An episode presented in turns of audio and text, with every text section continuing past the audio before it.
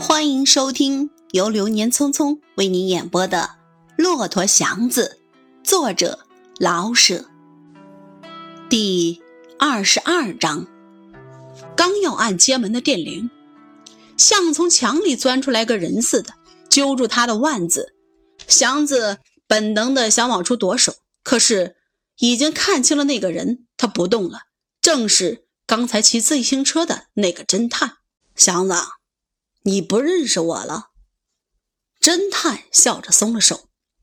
祥子咽了口气，不知说什么好。你不记得当初你叫我们拉到西山去，我就是那个孙排长，想起来了吗？啊，孙排长，祥子想不起来。他被大兵们拉到山上去的时候，顾不得看谁是排长还是连长。你不记得我，我可记得你。你脸上那块疤就是个好记号。我刚才跟了你半天，起初也有点不敢认你，左看右看，这块疤不能有错。有事儿吗？祥子又要去按电铃，自然是有事儿，并且是要紧的事儿。咱们进去说好不好？孙排长现在是侦探。伸手按了铃，我有事儿。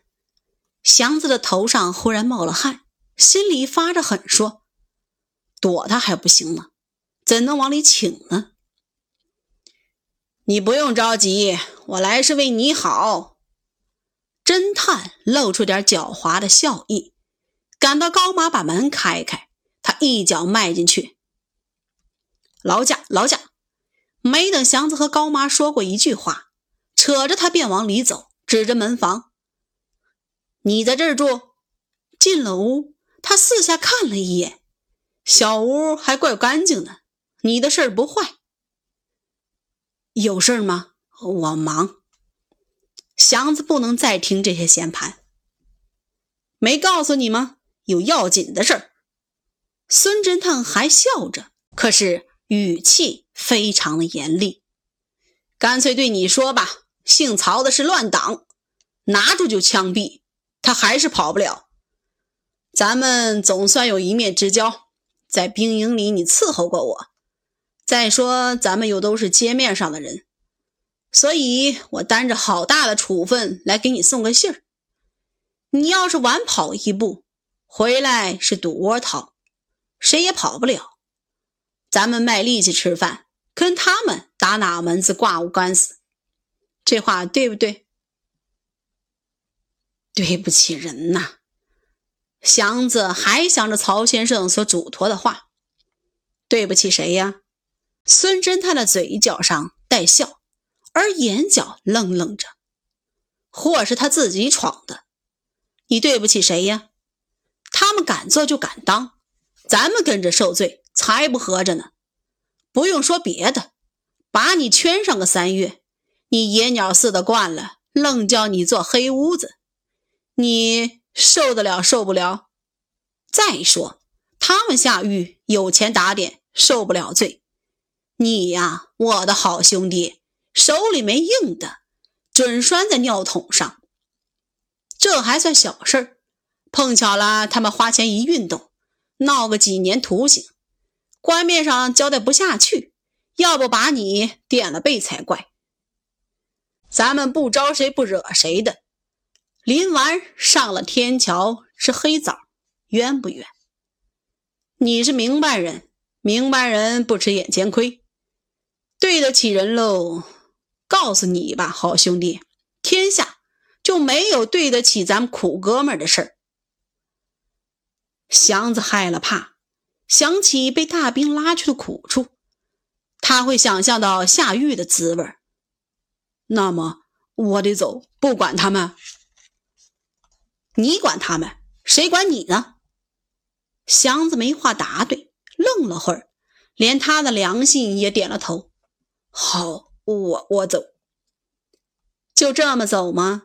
孙侦探冷笑一下，祥子又迷失了头。祥子。我的好伙计，你太傻了！凭我做侦探的，肯把你放了走？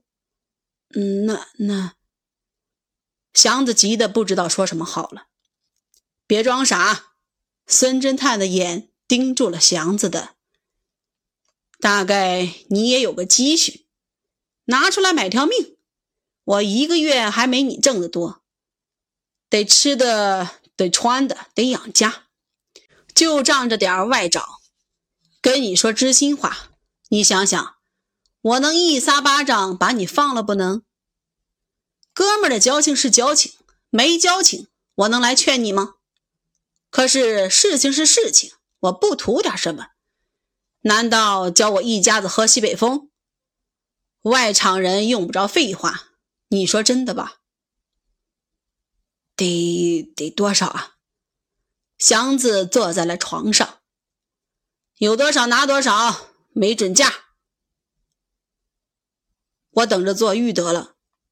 这可是你说的，可别后悔。孙侦探的手伸进棉袍中，看这个祥子，我马上就可以拿你。你要拒捕的话，我开枪。我要马上把你带走，不要说钱，连你这一身衣裳都一进狱门就得包下来。你是明白人，自己合计合计得了。有功夫挤我，干嘛不挤曹先生？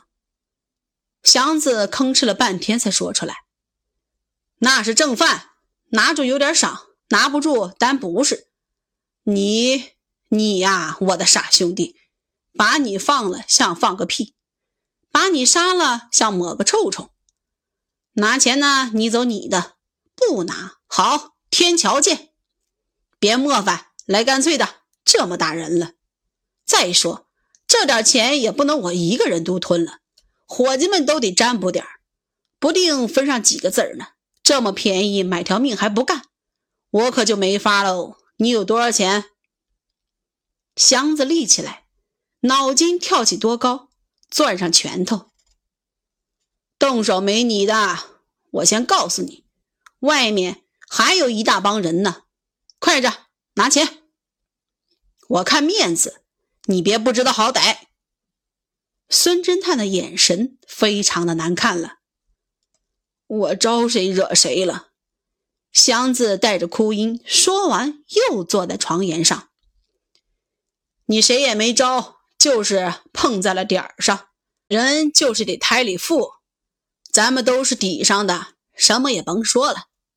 孙侦探摇了摇头，似有无限的感慨。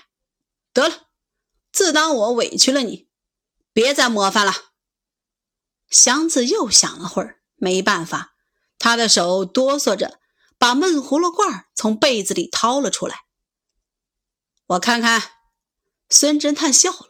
一把将瓦罐接过来，往墙上一碰，祥子看着那些钱洒在地上，心要裂开了。就这点儿，祥子没出声，只剩了哆嗦。算了吧，我不赶尽杀绝，朋友是朋友，你可也得知道，这些钱买一条命，便宜事儿。祥子还没出声，哆嗦着要往起裹被褥。那也别动，这么冷的，算了吧。我不赶尽杀绝，朋友是朋友，你可也得知道，这点钱买条命，便宜事儿。箱子没出声，哆嗦着要往起裹被褥。那也别动，这么冷的，祥子的眼瞪得发了火。我告诉你，别动就别动，滚！祥子咽了口气，咬了咬嘴唇。推门走出来，雪已下了寸多厚。祥子低着头，处处洁白，只有他的身后留着些大黑脚印。亲爱的听众朋友们，本章播讲完毕，感谢大家的收听。如果大家喜欢《流年匆匆》，记得订阅哟。